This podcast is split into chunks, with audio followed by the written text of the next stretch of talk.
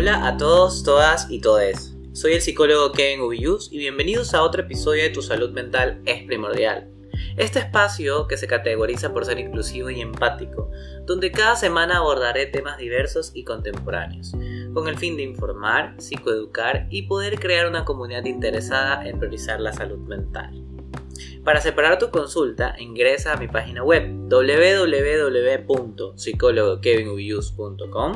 También sígueme en Instagram, me encuentras como arroba psic.kevinubiyus o contáctame a mi número más 593 968 073 173.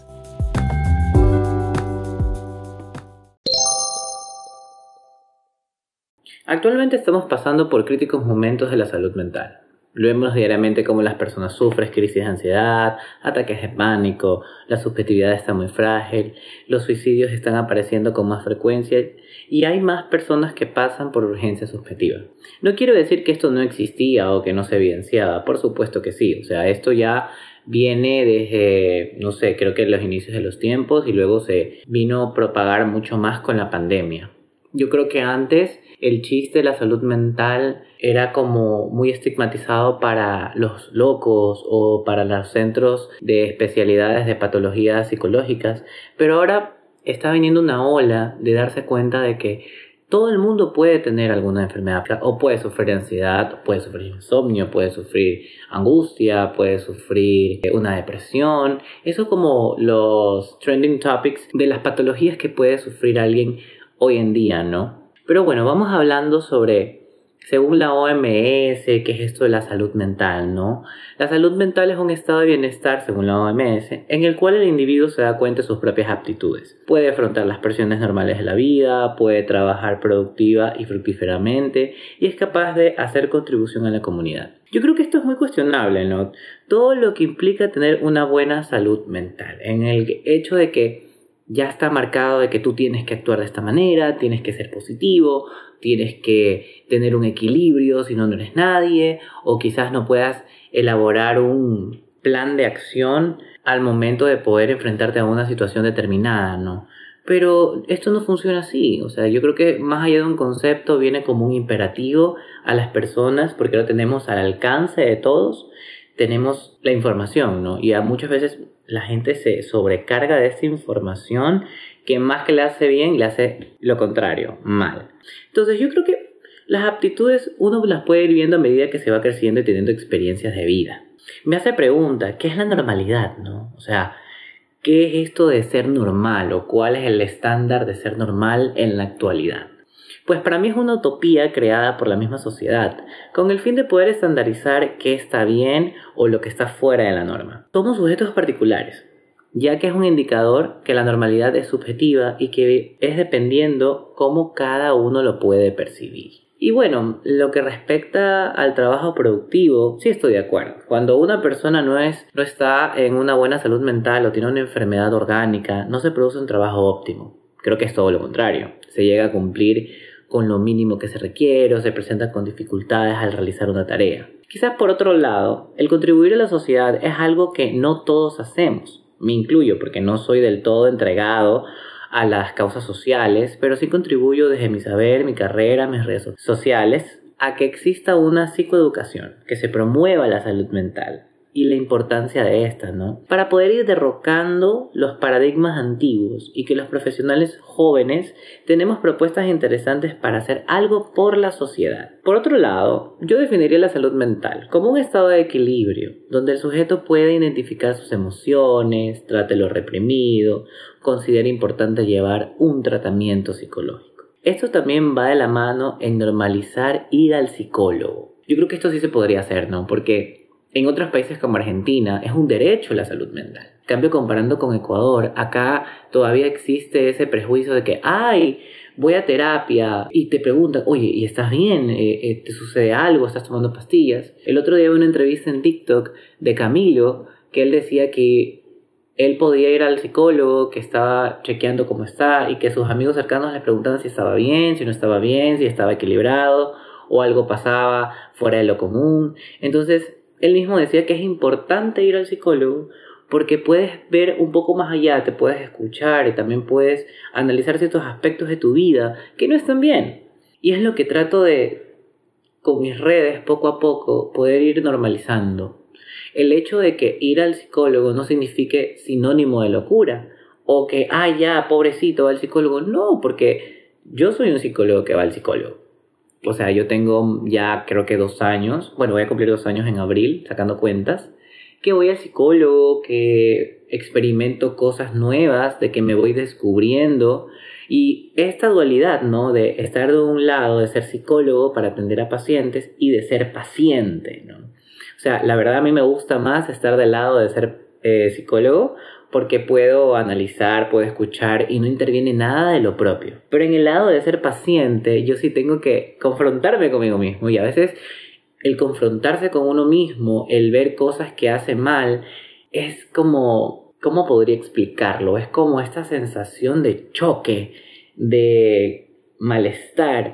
Pero si uno quiere mejorar y uno tiene en su cabeza de que nada es perfecto y que puede avanzar en su vida, con tratamiento psicológico, con ir al psicólogo, con poder hablar lo reprimido, con darte cuenta y de poder ir avanzando en tu proceso, eso puede totalmente tener una mejoría y hasta un avance personal. Yo creo que las personas podemos evolucionar siempre y cuando queramos.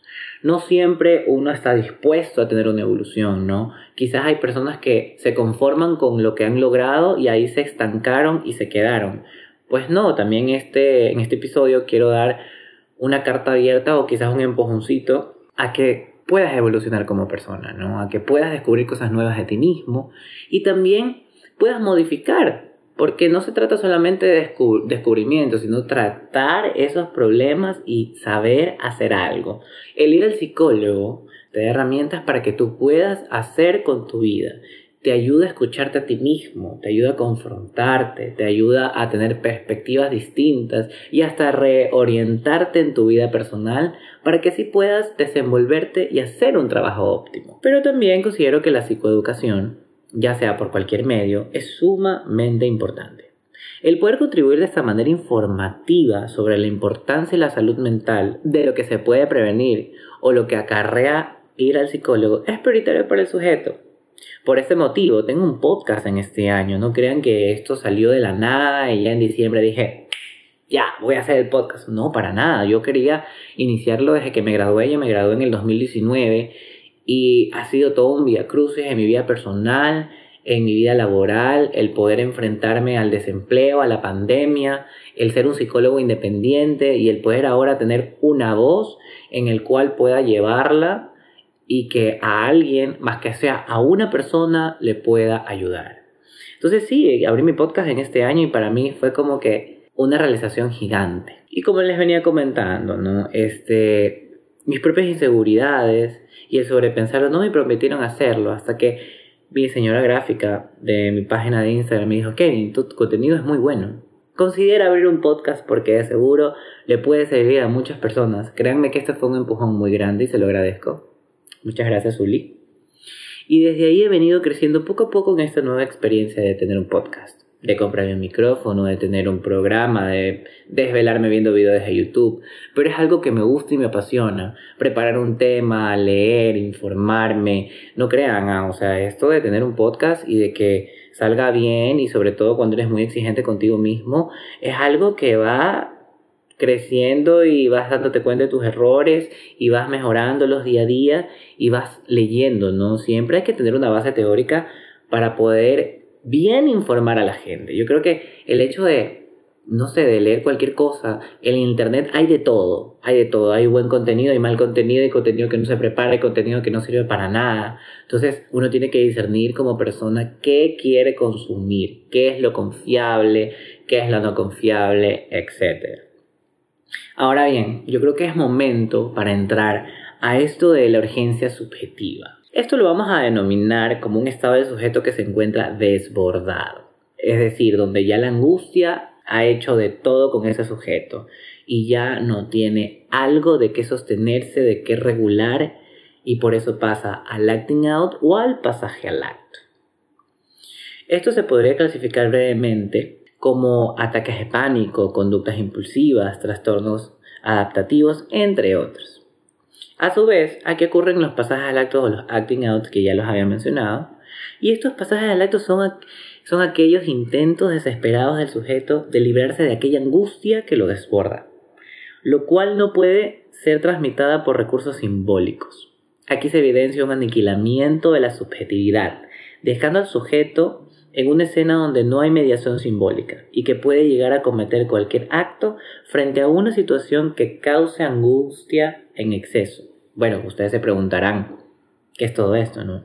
Entonces este pasaje al acto es como una clase de performance. Imaginemos a un sujeto angustiado frente a un escenario. No un escenario, pongamos frente a un abismo. Y su performance es ya acabar con su angustia. Si está totalmente angustiado y ya no puede correr hacia atrás y devolverse en el camino o construir un puente para pasar el abismo o quizás tener un paracaídas y llegar poco a poco e ir pensando en el camino para ver qué hay en el piso o en el abismo y poder construir, ese sujeto se va a lanzar. Ese sujeto sin pensarlo, para acabar con lo que lo agobia, se va a lanzar ese abismo y puede terminar o atentar contra su vida o con la vida de los demás. El día 1 de febrero, lamentable noticia que ha ocurrido en el Ecuador, es que hubo un pasaje al acto, hubo un acto suicida. Un hombre se tiró del piso número 17 de la Torre Bellini en Puerto Santa Ana. Tenía desde la madrugada tirando cosas por la ventana, rompiendo el cristal, manipulando dos cuchillos, después se quedó con uno y amenazando con quitarse la vida. Yo creo que aquí es esta performance. Es esta performance donde ya no puedo más.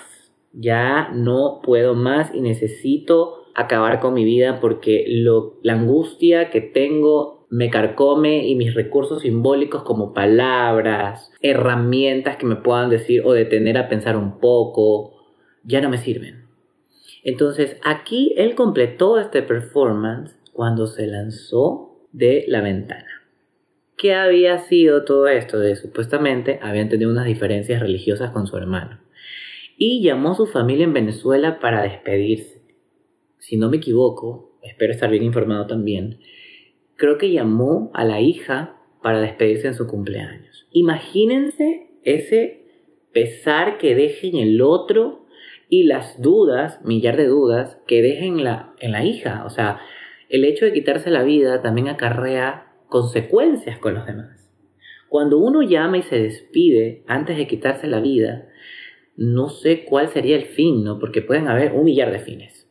Pero el hecho de poder tener esta comunicación y despedida y de que ya va a cometerlo, va a completar el performance, ya es un pesar para el otro. Y también ahí la importancia que hay que tener es que ese sujeto que carga con esa responsabilidad que no, no le corresponde, por así decirlo, tome terapia para ver que muchas veces esas dudas que va a tener no va a tener respuesta porque no las va a sacar. ¿De dónde? Si ya la persona cometió su acto. Entonces, el suceso duró hasta las 9.56 de la mañana. Yo creo que desde mi ética profesional no puedo criticar el proceder de los expertos en psicología que intervinieron. Puedo acotar algo. Es que las redes sociales son un medio informativo y morboso para que la ciudadanía se entere en lo que acontece. Esto de las redes sociales, por un lado, tengo mis redes sociales de psicólogo donde soy alguien profesional, juvenil, inclusivo, contemporáneo, que puedo tener una voz y dar mi información desde mi carrera para poder ir derrocando ese paradigma, ¿no? De ir al psicólogo como algo normal. Y también tengo mis redes sociales de Kevin, yo tengo esto, este chiste con mis amigos, de cuando yo atiendo a un paciente, yo soy psicólogo, porque ese psicólogo es un semblante. De ahí para allá, yo soy Kevin, Kevin humano, Kevin con errores, Kevin que va a terapia, Kevin risueño, extrovertido, etc. Y también elijo, elijo qué consumir. Por ejemplo, hay estas cuentas como denuncias ese que te muestran todo, te muestran todo en video, cómo acuchillan un perro, cómo roban a alguien, cómo matan, cómo quedó un hombre en el piso destrozado después de un choque, que son imágenes que destrozan la subjetividad de cualquier persona. Yo creo que cuando uno tiene una red social debe saber qué va a consumir. debe saber qué va a consumir. El Internet te muestra todo, sin censura. No hay una división donde tú puedas decir, esto no te puedo enseñar porque es muy cruel. No, el mismo Instagram te pone como una condición para que tú veas todo, tú lo aceptas y lo ves. Quizás ahí hay una barrera, pero tú puedes pasarla. Ya depende de ti. Y la gente se llena de este morbo, de querer saber qué pasa con el otro y de querer opinar y de creerse juez y de determinar algo, lo cual a mí me parece desagradable, la verdad. O sea, uno no puede andar opinando por ahí porque se tiró, porque no se tiró, porque se quiso matar, porque, porque no se quiso matar, de dónde provenía o por problemas de, de ajuste social o ajuste de cuentas. Uno no puede hablar de eso pero sí se puede observar lo que el panorama pueda darnos para nosotros poder sacar ciertas hipótesis, no conclusiones, porque la información no está completa. Yo estaba leyendo un libro, bueno, lo continúo leyendo, la verdad, eh, de Byung-Chun Han, es un filósofo de Corea del Sur, y este libro se llama La topología de la violencia. Y aquí indica el exceso de hiperconsumismo, hipercomunicación e hiperinformación no amenaza al sistema inmunológico, sino al sistema psíquico neuronal. Imagínense. Esto lo ligo con el uso de las redes sociales. Las personas en, la actualidad todo lo graban y lo suben a plataformas digitales para crear contenido. La pregunta está, ¿la creación de contenido que se realiza por medios digitales es por morbo y sintando una perversión generalizada o para una hiperinformación que pueda tener consecuencias psicológicas en quienes la consumen. Se las voy a dejar ahí porque la podría desarrollar y nos podríamos quedar tiempo, tiempo, tiempo aquí discerniendo esa pregunta, ¿no? Pero he leído en Twitter ciertos comentarios que no tienen fundamentos, como se suicidó por llamar la atención. A ver, señores, yo creo que nadie se quita su vida por llamar la atención. Quizás quizás pueda haber un intento de suicidio, un intento de amenazar contra su vida para llamar la atención del otro y es como un pedido de auxilio para querer ser salvado. Eso sí puedo dar, pero no, uno, nadie se mata por, por llamar la atención. O sea, yo no creo que esa persona, ese señor, se mató, se tiró de una ventana por llamar la atención de su familia extranjera o del público ecuatoriano. No creo. Otro de los comentarios que vi es que comparten o hacen share a estos contenidos para comprender el dolor del otro. Bueno, como indicó un colega, el hecho de burlarse o intentar comprender el dolor del otro es perverso. Es un acto de regocijarse o de burlarse de alguien que se quita la vida. No tiene otra vía que la perversión este hecho de, consumir cómo se mata a alguien, cómo cuchillan a alguien, o sea, yo creo que no, eso no es, no es algo bonito para informarse o, para consumir diariamente. O sea, cualquier persona que consume estos actos violentos, que transgrede al otro, algo hay de perversión ahí. Por lo tanto, el uso de las redes sociales puede ser bueno como malo. Eso ya lo sabemos uno puede saber qué consume y en qué le aporta para el crecimiento o evolución laboral, personal o social del sujeto. Tenemos todo al alcance de un clic, donde niños, adolescentes y adultos manipulan toda clase de información que existe en la web y en los medios digitales. Como les dije anteriormente, ya no existe este impedimento para acceder a la información. Esto fomenta el hiperconsumismo, donde todo se puede saber con lujo de detalle. Y bueno, sin salirme del ejemplo del hombre venezolano que se suicidó, se puede encontrar videos en Twitter, en YouTube, en los mismos canales de televisión. Esta clase de noticias o de hiperinformación son los que forman un ataque directo al sistema psíquico nervioso, como había mencionado Byung-Chun Han, fomentando la paranoia, los pensamientos negativos, sentirse inseguros y también el derecho de dar opinión sin fundamentos o de una manera precipitada al otro. Bueno, acompañado de esto también viene el hate, ¿no? O sea, o el odio. Y esto se imparte diariamente en redes sociales. También puede tener consecuencias muy graves en las personas. El hecho de que alguien crea que tiene el poder de enviar un mensaje de odio a alguien por su cuerpo, por sus ideologías, por no cumplir un estereotipo, por su orientación sexual, por su apariencia, puede causar una muerte subjetiva en el otro. No somos nadie para poder impartir una opinión sobre el cuerpo del otro, sobre su presencia o su orientación sexual. Tenemos que aprender a aceptar lo diferente y considerar que nadie va a funcionar de manera perfecta. Yo creo que estamos en la época del positivismo y donde todos somos uno solo. Por más que queramos destacar, todos queremos ser iguales en derechos, en subjetividad, en, en todo, en todo, en todo sentido. Pero ¿dónde está lo particular? ¿Dónde está lo particular? ¿Dónde está lo que te diferencia de los demás? No puedes atacar a otro por simplemente ser diferente. Si no te gusta, no consumas, no comentes y ya está. Si te gusta, consume, ayuda, comparte, pero no compartas un contenido, por ejemplo, mío o de alguien más que produzca en sus redes para burlarte. O sea, ¿qué derecho tienes? De que lo puedes hacer, lo puedes hacer, pero eso habla muchísimo de qué persona eres, de quién también eres como profesional, si eres un profesional. Entonces, yo creo que cada uno tiene el total, la total libertad de poder hacer su contenido de la manera que sea y de no impartir hate. También como yo pienso, o sea, hay público para todos, hay clientes para todos, hay pacientes para todos. No todos los pacientes se van a identificar con un solo psicólogo, sería imposible. Y bueno, también existen casos de las personas con cyberbullying, que esto viene ligado al odio. O sea, en casos extremos, estas personas se suicidan por todo el bullying que les hacen en redes sociales. Padecen anorexia o bulimia, no consiguen el sueño, su pulsión de vida disminuye y su única alternativa es hacerse daño a sí mismos. Ese cyberbullying, que hace alusión a la agresión o intimidación por medios digitales, ha aumentado desde que las redes sociales se han vuelto parte de nuestra vida cotidiana. En la juventud actual, el tener presencia en redes, poseer ciertos followers y responder ante demandas digitales es muy importante. Los jóvenes y adolescentes actuales tienen mucha influencia de las redes, como Instagram, TikTok, Facebook, YouTube, Snapchat, entre otros. Yo creo que no solo los jóvenes, también, o sea, yo tengo todas esas aplicaciones, consumo eh, videos, contenido, mantengo mi vida, o sea, como Hannah Montana, sería una bromita por aquí, como Hannah Montana, o sea, psicólogo Kevin Ubiyus y Kevin Ubiyus por otro lado, ¿no? Pero yo creo que esa división de ser quien tú eres como profesional y ser quien tú eres como persona, para mí es necesaria.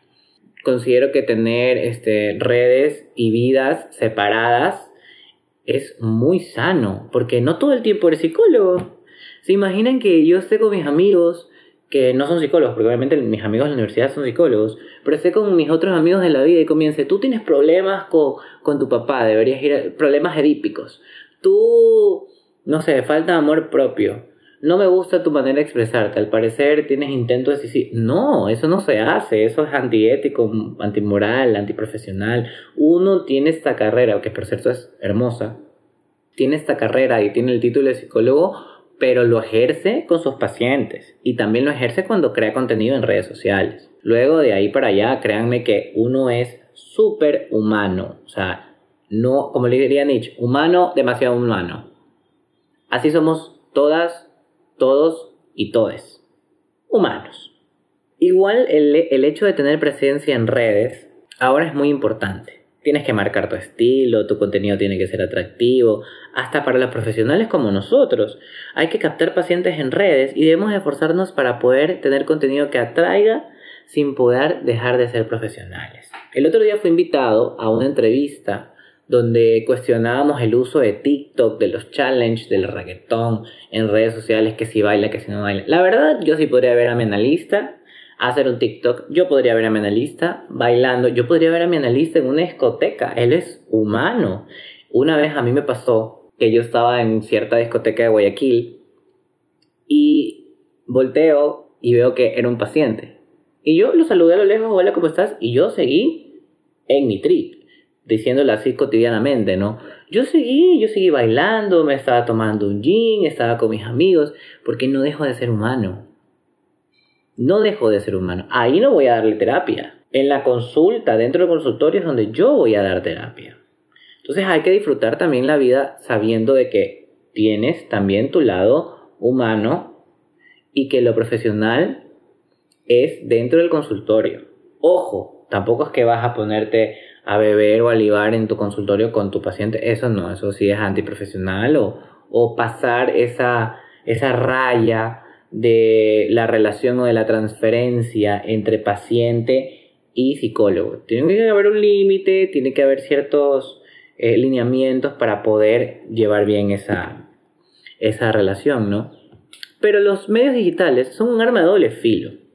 Tenemos al lado, bueno, donde consumes información de valor, te informas no en exceso, sigues a personas que pueden contribuir positivamente en tu vida. Pero por el otro lado está lo contrario, donde hay personas que se dedican al cyberbullying, manifestando discursos de odio por redes, que consumes contenido que no te ayuda en lo absoluto o te puede hasta meter en problemas por lo que ves. Como por ejemplo, ciertos challenges que hay en redes sociales. Algunos pueden ser divertidos y otros pueden ser muy crueles como el de la ballena azul, creando en el 2017 una cifra altísima de suicidios en los jóvenes. Era un reto suicida. Influía a que los simpatizantes lleguen hasta su último reto y de manera de performance se quiten la vida. Esto es una influencia negativa que se puede obtener por las redes sociales. Entonces, como moraleja, como conclusión de este episodio, tengamos en cuenta de que estamos viviendo momentos muy críticos subjetivamente hablando, que las personas están muy sensibles, que la pandemia ha resaltado los problemas mentales de los demás. Entonces, seamos un poco más empáticos, tratemos de comprender al otro en lo que podamos. Quizás si vemos mal a un amigo, solicitemos que vaya a terapia o hablemos con un familiar y digámosle, bueno, quizás eh, sea, sea muy bueno que lo lleves a terapia Obviamente no lo traten de obligar, pero siempre influir de buena manera. Consuman lo que quieran consumir y si no les gusta, no lo vean, no comenten, no lancen hate. Eso habla muchísimo de cómo son como personas. Y traten de siempre como bien informarse. A mí me decían siempre en la universidad, nunca de Wikipedia ni de blogs así que no sean certeros. Siempre traten de tener información válida, información que les nutra, información que les sirva. Y bueno, tratar de evolucionar como persona. Siempre es bueno estar evolucionando, creciendo, conociéndose. Y eso se puede llegar muy lejos en terapia. Así que la terapia debería ser para todas, todos y todes.